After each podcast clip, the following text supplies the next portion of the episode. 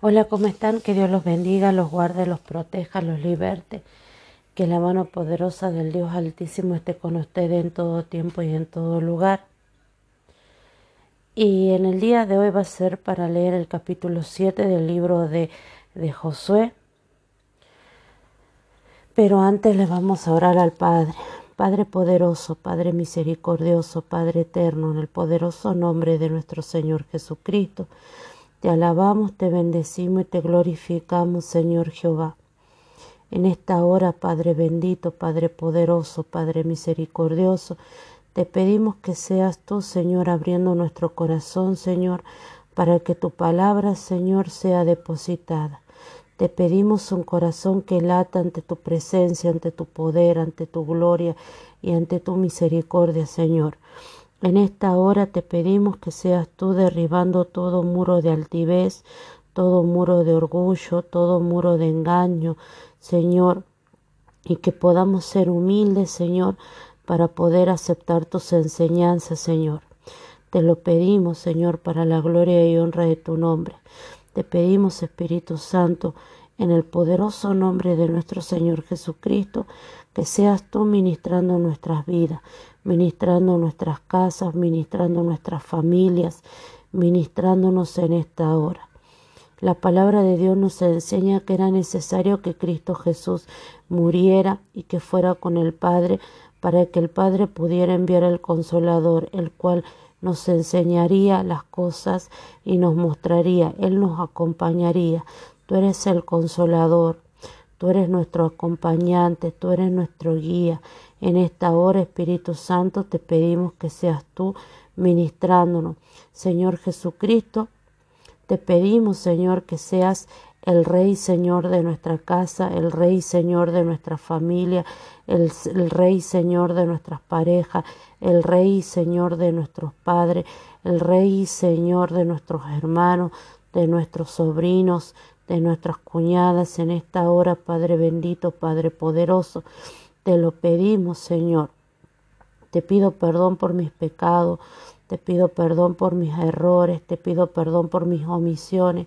Si en algún momento he hecho algo que te ha ofendido, que te ha humillado, te pido perdón. Te pido perdón, Señor, y te pido que me ayudes a perdonar. Ayúdame a perdonar. Te pido que quites de mi corazón todo toda raíz de amargura, toda raíz de dolor, toda raíz de resentimiento, Señor. En esta hora limpia mi corazón. Yo creo que tú eres el Hijo del Dios Altísimo, yo creo que tú estás sentado a la diestra del Dios Padre Todopoderoso, y yo creo que tú eres el Verbo hecho carne. En esta hora, Señor Jesucristo, yo creo que tú resucitaste y estás sentado a la diestra de Dios Padre Todopoderoso. Te pido, Señor, que seas tú escribiendo mi nombre en el libro de la vida y te pido que mi nombre nunca sea borrado de ahí. Te pido, Señor, que seas tú, Señor, obrando, Señor. Te pido que seas tú reconociendo mi nombre ante Dios Todopoderoso y ante sus ángeles. Amén y amén. Hola, ¿cómo están? Bueno, si sienten un ruidito es el motor del aire acondicionado porque la verdad que acá hace muchísimo calor, está muy caliente, ahora estamos a 22 grados, pero la verdad que hoy domingo ha hecho muchísimo calor, yo creo que he llegado a 40, mañana, hoy, lunes, se espera una temperatura de 39 grados, la verdad que no me gusta el verano porque me hace muchísimo calor. Y bueno, vamos a empezar con la lectura del libro de Josué capítulo 7 y dice así. Pero los hijos de Israel cometieron una prevaricación en cuanto al anatema porque Acán, hijo de Carmi, hijo de Zabdi, hijo de Sera, hijo de la tribu de Judá, tomó del anatema y la ira de Jehová se encendió contra los hijos de Israel. Después Josué envió hombres desde Jericó hasta Jai, que estaba junto a Bet Eben hacia el oriente de Betel, y les habló diciendo, subid y reconoced la tierra. Y ellos subieron y reconocieron a Jai Y volviendo a Josué le dijeron, no, no suba todo el pueblo, sino suban como dos mil o tres mil hombres y tomarán a Jai. No fatigues a todo el pueblo yendo allí, porque son pocos. Y subieron allá del pueblo como tres mil hombres, los cuales huyeron delante de los de Jai, y los de Jai mataron de ellos a unos treinta y seis hombres, y los siguieron desde la puerta de Sebarim, y los derrotaron en la bajada, por lo cual el corazón del pueblo desfalleció y vino a ser como agua.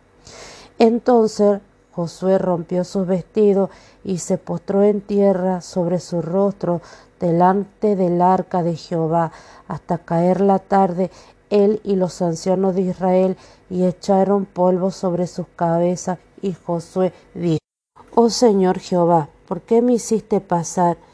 ¿Por qué hiciste pasar a este pueblo el Jordán para entregarnos en las manos de los amorreos para que nos destruyeran?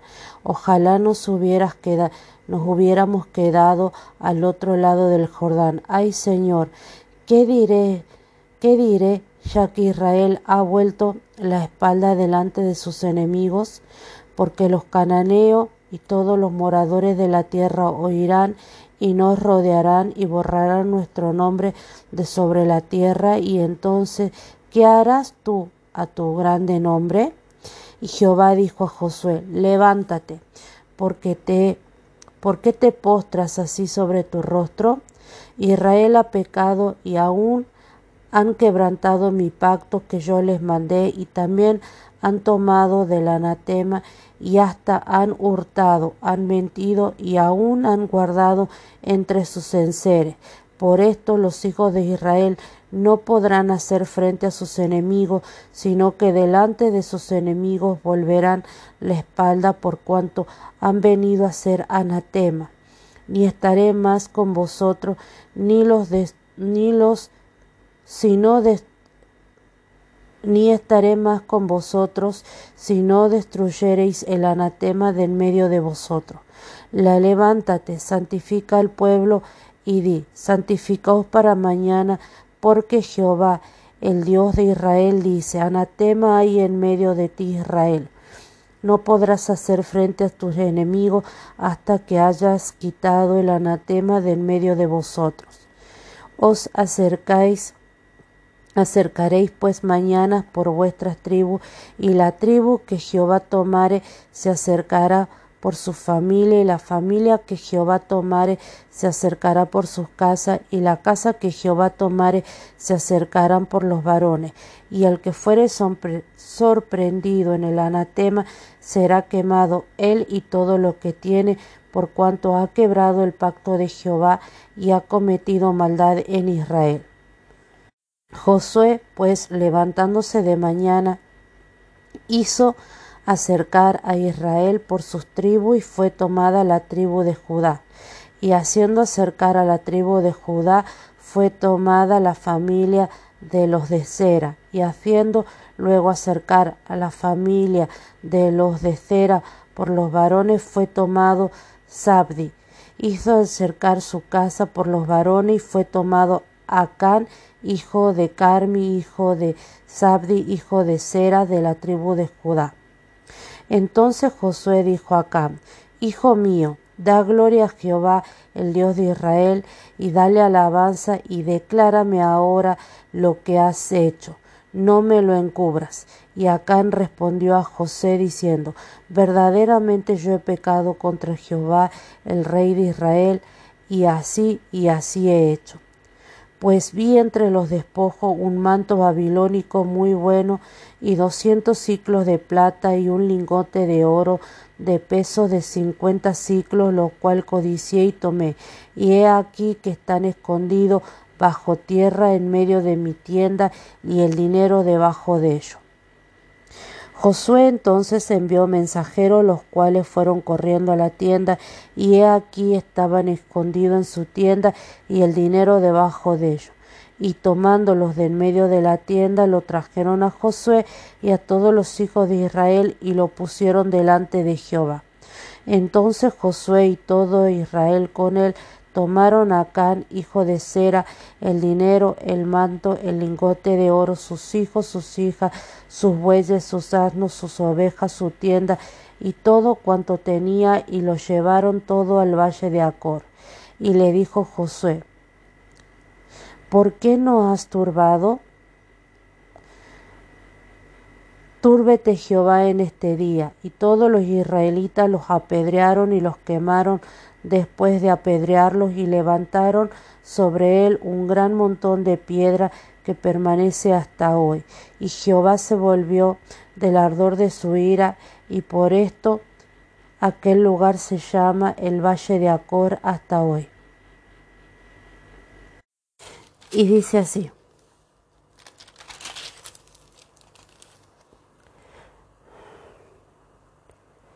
Este capítulo narra cómo Josué lanza un ataque a la ciudad de Jai, pero no hace mención a que hubiera una orden divina de hacerlo ni, ni a que aquellos ni a que a ellos preguntaren al Señor cómo debía proceder Israel. Quizá Josué se sintiera autosuficiente después de la notable victoria de la batalla de Israel contra Jericó.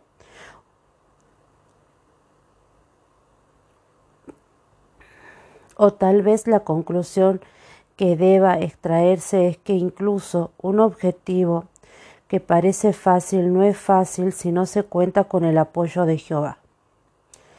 Tras el impactante éxito de la primera victoria de Israel en Canaán, el resumen de apertura de este capítulo anuncia un fatídico provenir. Por los hijos de Israel cometieron una prevaricación. Una prevaricación significa una prevaricación significa, en el, en el, sentido bíblico, es hacer omisión en la palabra de Dios, eh, hacer una omisión, es decir, eh, hacer oído sordo a una orden dada por Dios. Y podemos tomar como omisión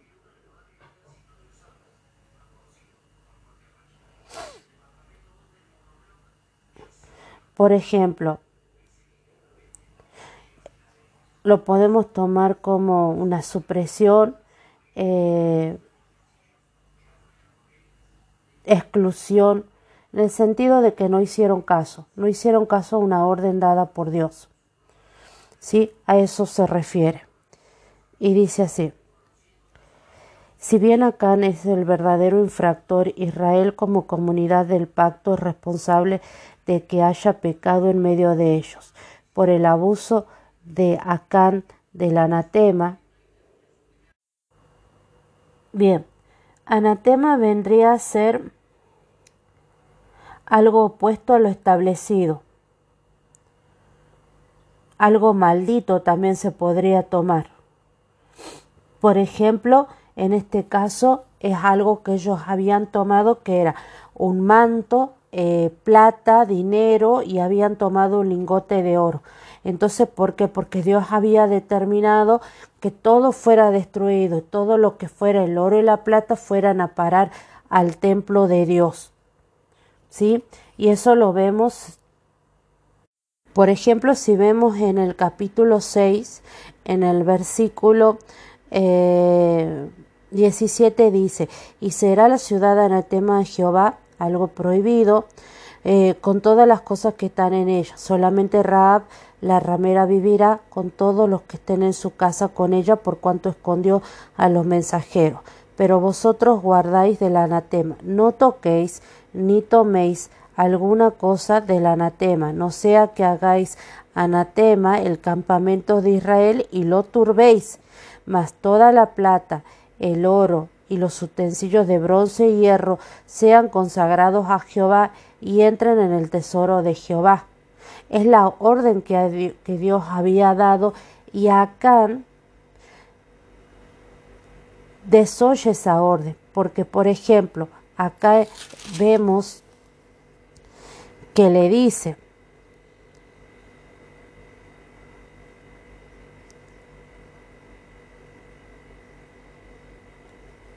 Bien, Pues vi entre los despojos un manto babilónico muy bueno. Primero y principal, el manto babilónico tendría que haber sido destruido, y doscientos eh, ciclos de plata y un lingote de oro, lo cual esto tendría que haber sido purificado y haber ido a parar al tesoro de Dios. Cuando Él decide tomar esto, robarle a Dios, ir en contra de la palabra de Dios, no tan solo pone en peligro su vida, sino que pone en peligro la vida de su familia y la vida y la integridad de todo Israel. Es por eso que se encendió la ira de Jehová e Israel fue derrotado por primera vez en la tierra de Canaán, a pesar de su privilegiado linaje israelita de la tribu de Judá. Acá da comienzo a la cananización de Israel. Por segunda vez Josué envió hombres para que hicieran un reconocimiento de la tierra, pero esta misión de espionaje resulta desastrosa.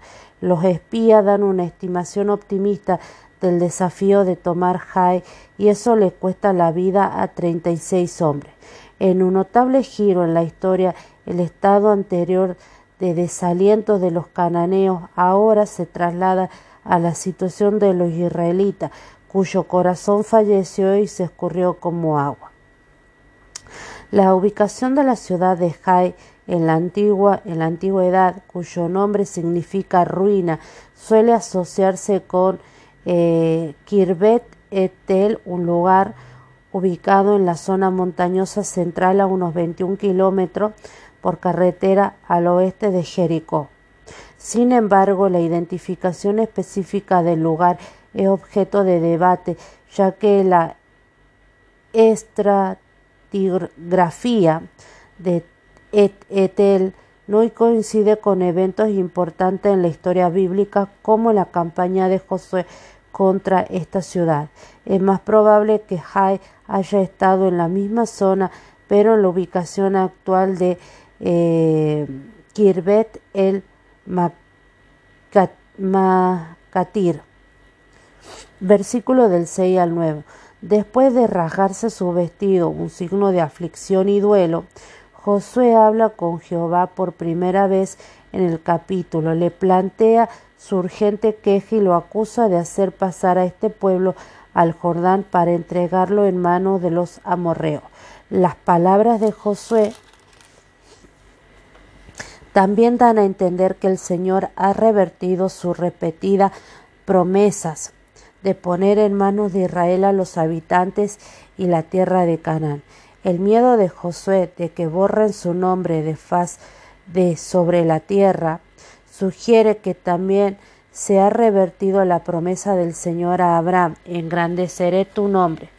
Josué insiste en que si estas promesas no se cumplen, se perjudicará su grande nombre y la reputación del Señor.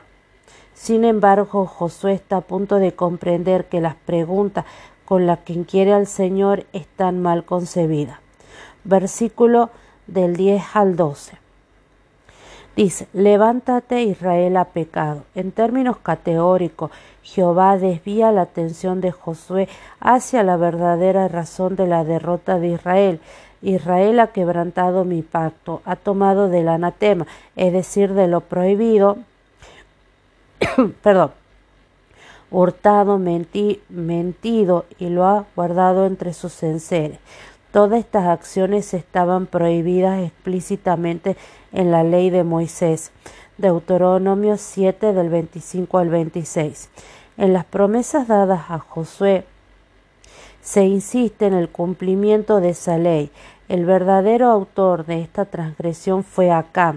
Sin embargo, además de la culpa comunitaria inherente en una comunidad de pacto, también parece que Josué y los líderes de Israel actuaron con negligencia al no buscar el consejo divino para la campaña contra Jai.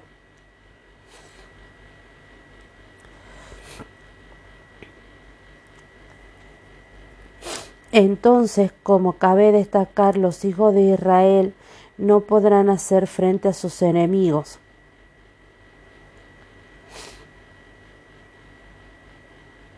Después, versículo 14, tomaré. Es probable que Dios haya indicado su elección por sorteo, pero también es posible que recurriera al Urín y Tunim. El ofensor, una vez descubierto, deberá ser quemado porque el que toma del anatema comete maldad.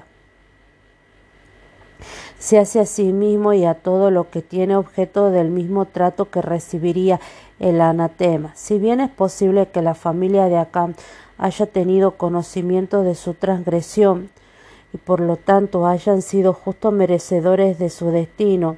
El texto no hace comentarios al respecto. La transgresión de Acam no es una infracción civil, sino una falta de naturaleza religiosa que contaminó al campamento y en especial a sus seres queridos. La orden de Josué a Acam de que diera gloria a Jehová y lo alabara probablemente debe entenderse no como un mandato de, de adoración, sino más bien como una forma de preparar a Acam para que le diera, para que le dijera lo que había hecho. Las palabras griegas que significa dar gloria a Dios aparecen en Juan 9:24, donde los líderes judíos ponen bajo juramento a un hombre que Jesús ha sanado y la palabra alabanza puede connotar confesión además de alabanza. El atractivo de lo que a cambio entre los despojos no era para nada insignificante. Según algunos comentaristas, dos kilos y medio, es decir, cinco kilos de plata y más de medio kilo es decir, una libra y un cuarto de oro, representaban aproximadamente lo que un trabajador promedio ganaba durante toda su vida. Tras haber turbado al pueblo de Israel por su acto de codicia, Acán es condenado a muerte y todo cuanto tenía es cubierto por un gran manto de piedra en el valle de Acor.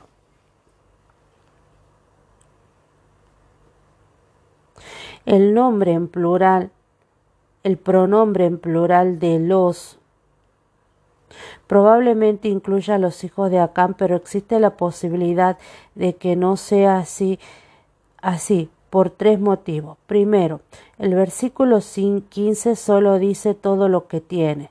Segundo, es posible que el pronombre en plural los haga referencia a esas posesiones. Y tres, no se menciona a la esposa de Acán.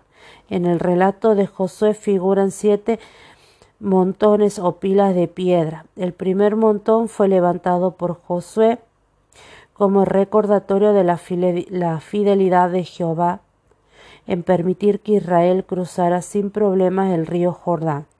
Este montón de piedras sobre Acam trae a la memoria el potencial de infidelidad de Israel, de Israel y las terribles consecuencias que esto conlleva. Todos los israelitas lo apedrearon. Este método de ejecución era adecuado para porque involucraba a toda la comunidad ya que todo el pueblo había sido deshonrado y necesitaba purificarse. Además de este modo ninguna persona en particular llevaba el peso de ser el único ejecutor. Bien, eso fue lo que nos enseñó la Biblia de Estudio Teológico. La Biblia de Estudio Ser Mujer eh, nos enseña lo siguiente. Josué había pronunciado una maldición sobre el botín de Jericó, pero Acán lo desafió.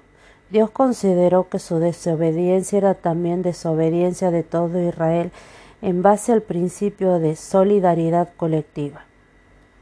Josué rompió sus vestidos. En su angustia Josué se postró y lloró. Los israelitos expresaban dolor con diferentes costumbres que no tienen contrapartidas actuales. Por ejemplo,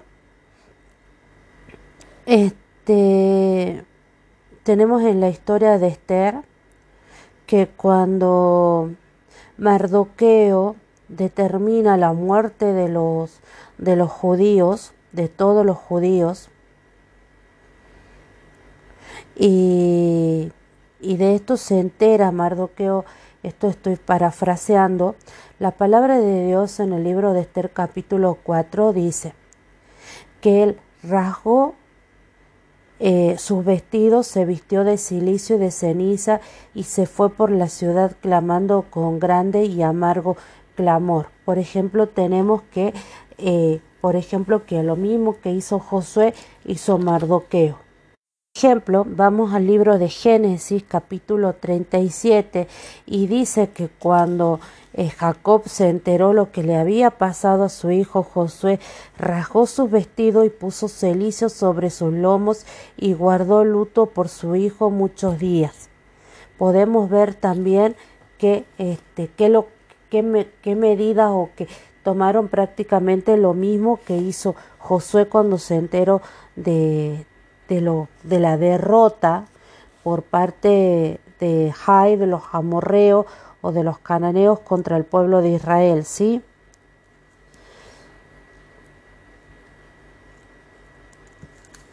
Ahora bien, a la familia de Acán se le consideraba conspiradora de su acción ya que todos parecen haber encubierto lo que había pasado. Tomaron a Cam, sus hijos y sus hijas. Miren lo que es diferente a lo que, lo que habla la Biblia de estudio teológico. Acá en este caso dice que tomaron a sus hijos y sus hijas. Tomaron a toda la familia, ¿sí? Y yo creo que cuando, que también muchas veces si vos vivís en una tienda o vivís en algún lugar donde hay mucha gente, Siempre todo se sabe. Cuando vos guardás algo o escondes algo, a la larga se sabe. Como cabeza de su familia, Acán implicó a todos los suyos en su culpa y castigo. Nuevamente aparece el principio de responsabilidad colectiva. La misericordia de se extendió a su familia y el castigo de Acán incluyó a la suya un manto babilónico muy bueno, seguramente una prenda costosa, bellamente ornamentada con figuras de hombre o animales, tejido o bordado, tal vez adornado con joyas. En hebreo es la misma palabra que se usa para el manto del rey en Jonás 3.6. 200 ciclos de plata, es decir, alrededor de 2 kilos 50 de ciclo de oro, es decir, alrededor de... Perdón, soy mala en esto. Esta cantidad de dinero era lo que un trabajador promedio hubiera ganado a lo largo de toda su vida, escondido bajo tierra, mi tienda y el dinero debajo de ella. No hay testimonio de que hubiera bancos propiamente dichos en los tiempos del Antiguo Testamento, pero surgieron en Babilonia alrededor del año 650 eh, a.C. Las personas comúnmente escondían monedas y objetos de valor enterrándolos en el suelo. En el siglo II a.C. el tesoro del templo comenzó a usarse como banco. Sus hijos, sus hijas y los quemaron después de apedrearlo. La destrucción de Acán y toda su familia señala la gravedad de la situación.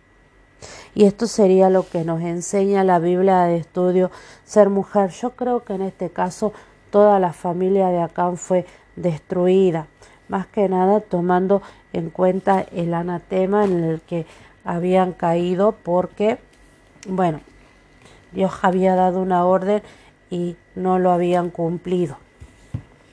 Vamos a ver la Biblia de estudio apologética que nos enseña con respecto a este a este tema. Y,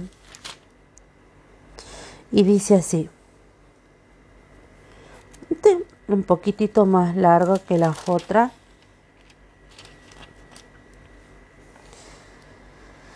El éxito de Israel en Jericó se vio manchado por la infidelidad en cuanto al que Jerem por parte de Acam, quien tomó para sí elementos del botín. El Señor le pidió cuentas a toda la nación por la acción de una persona que desobedeció. Esto demuestra el principio bíblico de la solidaridad colectiva. El pecado no es solo una cuestión individual, sino que afecta a toda la comunidad de la cual forma parte la persona. Los espías que envió Josué subestimaron el, al enemigo que vivía en Jai como consecuencia del pecado secreto de Acán y del error de cálculo de la fuerza del enemigo.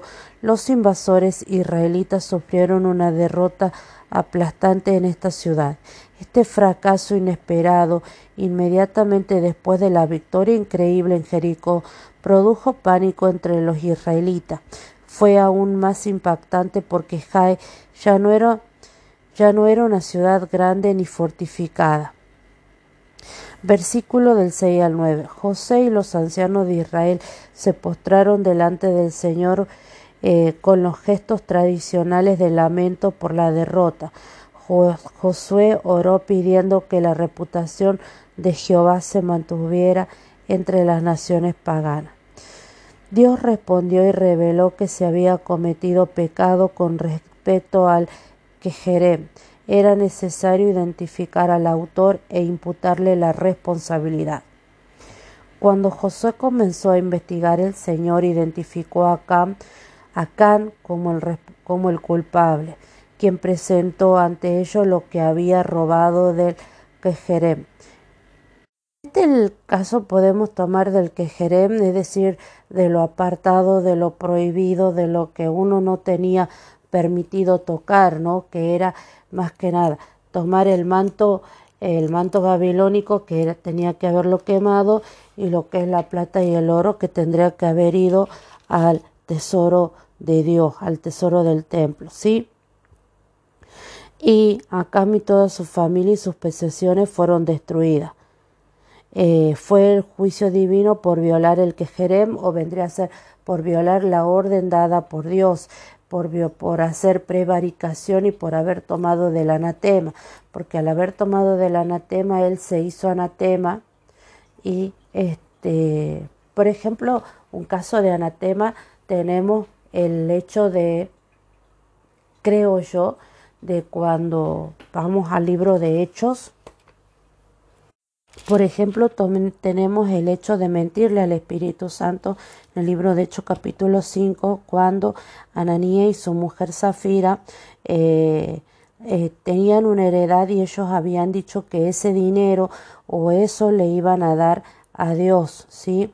Entonces dice, sustrajeron del precio, sabiéndolo también su mujer, trayendo solo una parte. Es decir, que si bien ellos habían dicho, por ejemplo, que iban a dar 100 pesos, terminaron dando 50 pesos. Entonces Pedro le dice, ¿por qué llenó a Satanás tu corazón para que mintieses al Espíritu Santo? En este caso uno puede pecar con dice que cualquier pecado te es perdonado menos el, el, pecar contra el Espíritu Santo, el mentirle al Espíritu Santo, el blasfemar contra el Espíritu Santo, el negar al Espíritu Santo, esto vendría a ser como anatema, ¿no? Es, vendría a ser como prevaricación, es decir, hacer caso omiso a algo que Dios determinó. ¿Qué es lo que determinó Dios? No harás esto, no blasfemarás contra el Espíritu Santo, no le mentirás al Espíritu Santo. Entonces, ¿qué es lo que uno viene y hace? Prevarica, es decir, hace caso omiso a las palabras de Dios y eh, comete anatema, como en este caso comete anatema en el sentido de que tomaron un dinero que ya lo habían consagrado a Dios. En este caso vendría a ser, creo yo, como tomar del, diezmo, ¿no? Y robar del diezmo de Dios. La verdad que el tema del diezmo es algo eh, me costó me costó muchísimo mm, me, durante muchísimo tiempo me ha costado el tema del diezmo y qué les puedo decir es difícil muchas veces es difícil eh, queremos pagar todo y darle a Dios a veces y tenemos que darle a Dios. Tenemos que darle una ofrenda, tenemos que, que, que dar gracias a Dios por lo que nos da. ¿no? Y en este caso creo yo que habían cometido Zafira y Ananías habían cometido primero prevaricación porque ellos Dios había dado Dios había dado una orden que era eh, si bien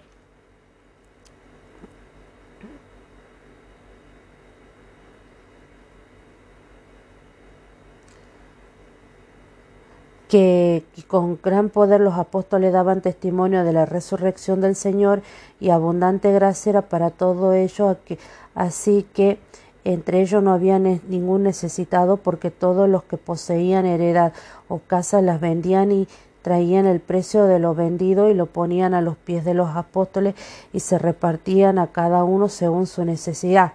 En este caso, ellos traían al tesoro de Dios como en ese momento Dios le había pedido a Israel y de ahí se repartía a los más necesitados. En este caso, Ananías y Zafira habían intentado mentirle a Dios y quedarse con algo que le pertenecía a Dios. Sencillo. La verdad que hoy en día cuántos, y no puedo decir que yo no lo he hecho, porque yo sí lo hice y todo, no le hemos mentido a Dios y no, no, no hemos cumplido con, con el tema de los diezmos, con el tema de las ofrendas, y la verdad que uno tiene que dar eh, con, con un corazón agradecido. No nos pongamos a decir que vamos a dar algo cuando al final no lo vamos a dar, cuando al final no vamos a cumplir con lo que, con lo que le hemos prometido a Dios, ¿no? Ah, es difícil, muchas veces es, difícil, es... No me puedo poner a juzgar a nadie porque la verdad que ahí la primera en ser juzgada sería yo. Tenemos que tener mucho cuidado en juzgar a los demás, porque muchas veces nosotros predicamos algo que no estamos haciendo, que no estamos cumpliendo. Bien, la Biblia de estudio la Biblia de estudio herencia reformada nos enseña lo siguiente. Siempre, siempre aparece un Jai que sigue a Jericó. Jericó fue una sorprendente victoria y un inicio sobresaliente de la conquista de, Canaán, pero el resto de los cananeos no se iban a rendir automáticamente, ellos iban a defender su territorio. Las batallas iban a, a continuar e Israel no podía quedarse en la victoria pasada. Los paralelos con la vida cristiana, con sus luchas contra el pecado y sus esfuerzos por la santidad son destacables. Pero la victoria última que Cristo ganó en la cruz, el pecado ya no tiene más dominio sobre el creyente pero como los cananeos el pecado defenderá su territorio en el corazón y no se rendirá fácilmente. Debemos luchar contra el pecado y la tentación y experimentar la victoria por la fe y la obediencia. Es imperativo recordar que ganar la victoria sobre una tentación no impide que venga la próxima. La conexión entre el pecado de Acán y la derrota de Israel en Jai enseña lecciones importantes y serias. La desobediencia de un culpable causó la derrota de toda la nación y el castigo de toda su familia. Aunque él pecó en secreto, su pecado fue, fue conocido y las consecuencias fueron públicas. En un sentido muy real, no existe el pecado privado, ya sea por los resultados, la pérdida de 36 vidas en la batalla o por imitación. Dice, eh, aparentemente el caso de su familia que se convirtieron en cómplices de su crimen. El pecado afecta a los demás. La narración también subraya el hecho de que los pecados secretos son conocidos abiertamente por Dios y su tiempo y a su tiempo todo pecado será conocido y tratado debidamente. Pablo dijo, los pecados de algunos hombres son manifiestos antes que vengan a ellos a juicio, mas a otros sus pecados los siguen. Primera de eh, primera de eh, primera de eh, Timoteo y lo volvamos a leer y dice los pecados de algunos hombres son manifiesto antes que vengan ellos a juicio, mas a otros sus pecados les siguen. De una u otra manera, tarde o temprano, todo pecado es puesto de manifiesto y se ejecuta su pena. Eso sería lo que nos enseña la Biblia de estudio herencia reformada con respecto al, al pecado, ¿sí? Y ahora bien, La Biblia para la predicación nos habla de lo siguiente y nos dice, hace rato que no le agarro esta Biblia, no sé por qué. Bien, y nos da, dice, una gran derrota y habla lo siguiente.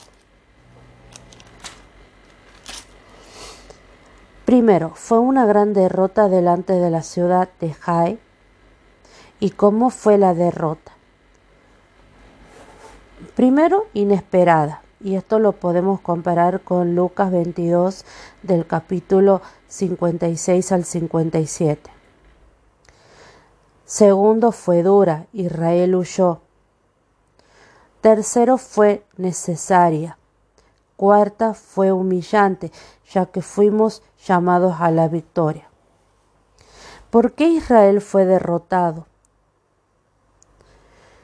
Primero porque Israel estaba demasiado confiado, Mateos 14, 29.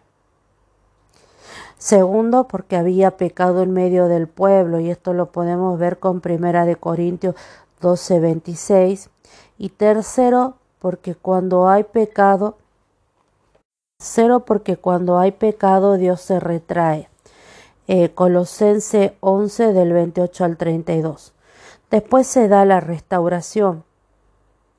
Josué juzgó el pecado y esto lo podemos comparar con Deuteronomio 13:10. Y después de Israel obtuvo nuevas victorias y esto lo podemos ver en Josué 8 y en Hechos 5 del 11 al 12. Y esto sería el estudio del capítulo número 7 del libro de Josué. Y la verdad que acá, acá me deja el hecho de que muchos en su debido momento cuestionamos el diezmo. Cuestionamos el diezmo y no digo cuestionan, digo cuestionamos porque yo también lo cuestioné y lo, lo cuestioné bastante el tema del diezmo. Eh, la verdad que tengo muchísimas deudas, todos tenemos muchísimas deudas y decimos no podemos pagar, no podemos pagar hasta que realmente se nos revele y podamos dar el diezmo con un corazón alegre.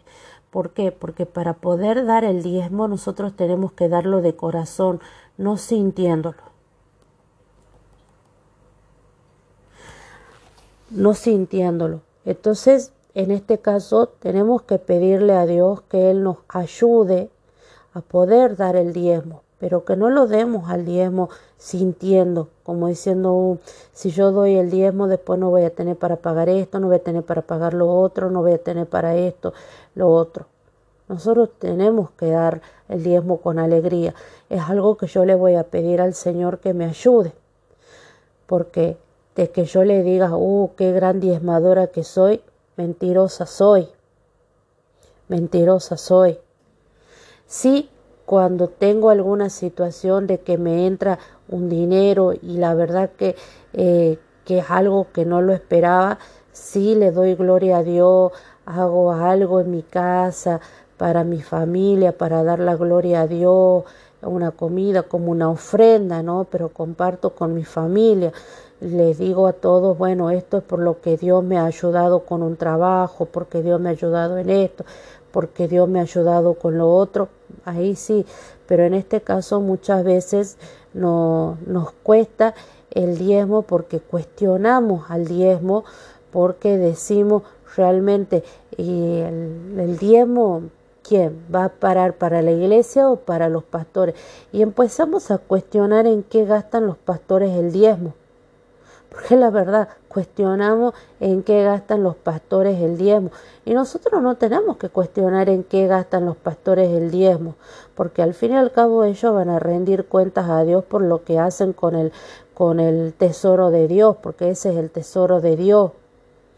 Que seamos sinceros, Dios no necesita de nuestro diezmo, porque la verdad que de Él es el oro y la plata, pero sí muestra una cierta obediencia al cumplir con el diezmo pero el diezmo lo tenemos que dar con un sentimiento de, alegría.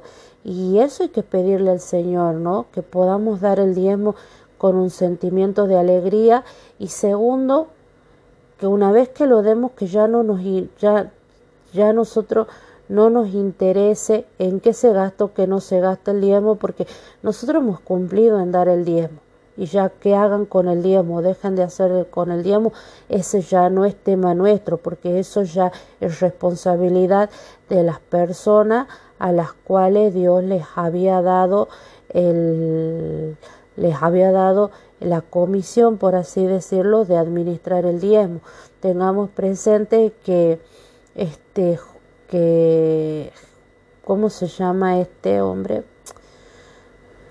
Judas le robaba a Dios porque él manejaba el monedero, manejaba lo que era el dinero, era el administrador y él le robó a, Cristo Jesús. En este caso, nosotros tenemos que, tenemos que ver, tenemos que, que entregar el diezmo con alegría, con gozo, eh, y sin mirar qué es lo que se va a hacer con el diezmo qué se va a dejar de hacer con el diezmo, porque la verdad ese no es tema nuestro, porque al fin y al cabo los que administran el dinero de Dios, por así decirlo, le van a rendir cuentas a Dios. Así que bueno, la, la verdad que me ha costado hablar de esto porque no lo quería, me rechazaba hacerlo porque a mí me cuesta y, y, y muchas veces he cuestionado y ahora entiendo que bueno, que no, yo no tengo que cuestionar, porque yo no estoy llamada para cuestionar, porque cada quien le va a rendir cuentas a Dios de lo que hace y de lo que deja de hacer, porque ni yo voy a rendir cuentas por las cosas de otro, ni otros van a rendir cuentas por lo que yo hago, dejo de hacer, por lo que yo digo o dejo de decir. Cada uno va a ser, va a rendir por lo que tenga que rendir. Bueno, esto sería la lectura por el día de hoy. Que Dios los bendiga, los guarde, los proteja, los liberte y que la mano poderosa del Dios Altísimo esté con ustedes en todo tiempo y en todo lugar. Que Dios los bendiga. Amén.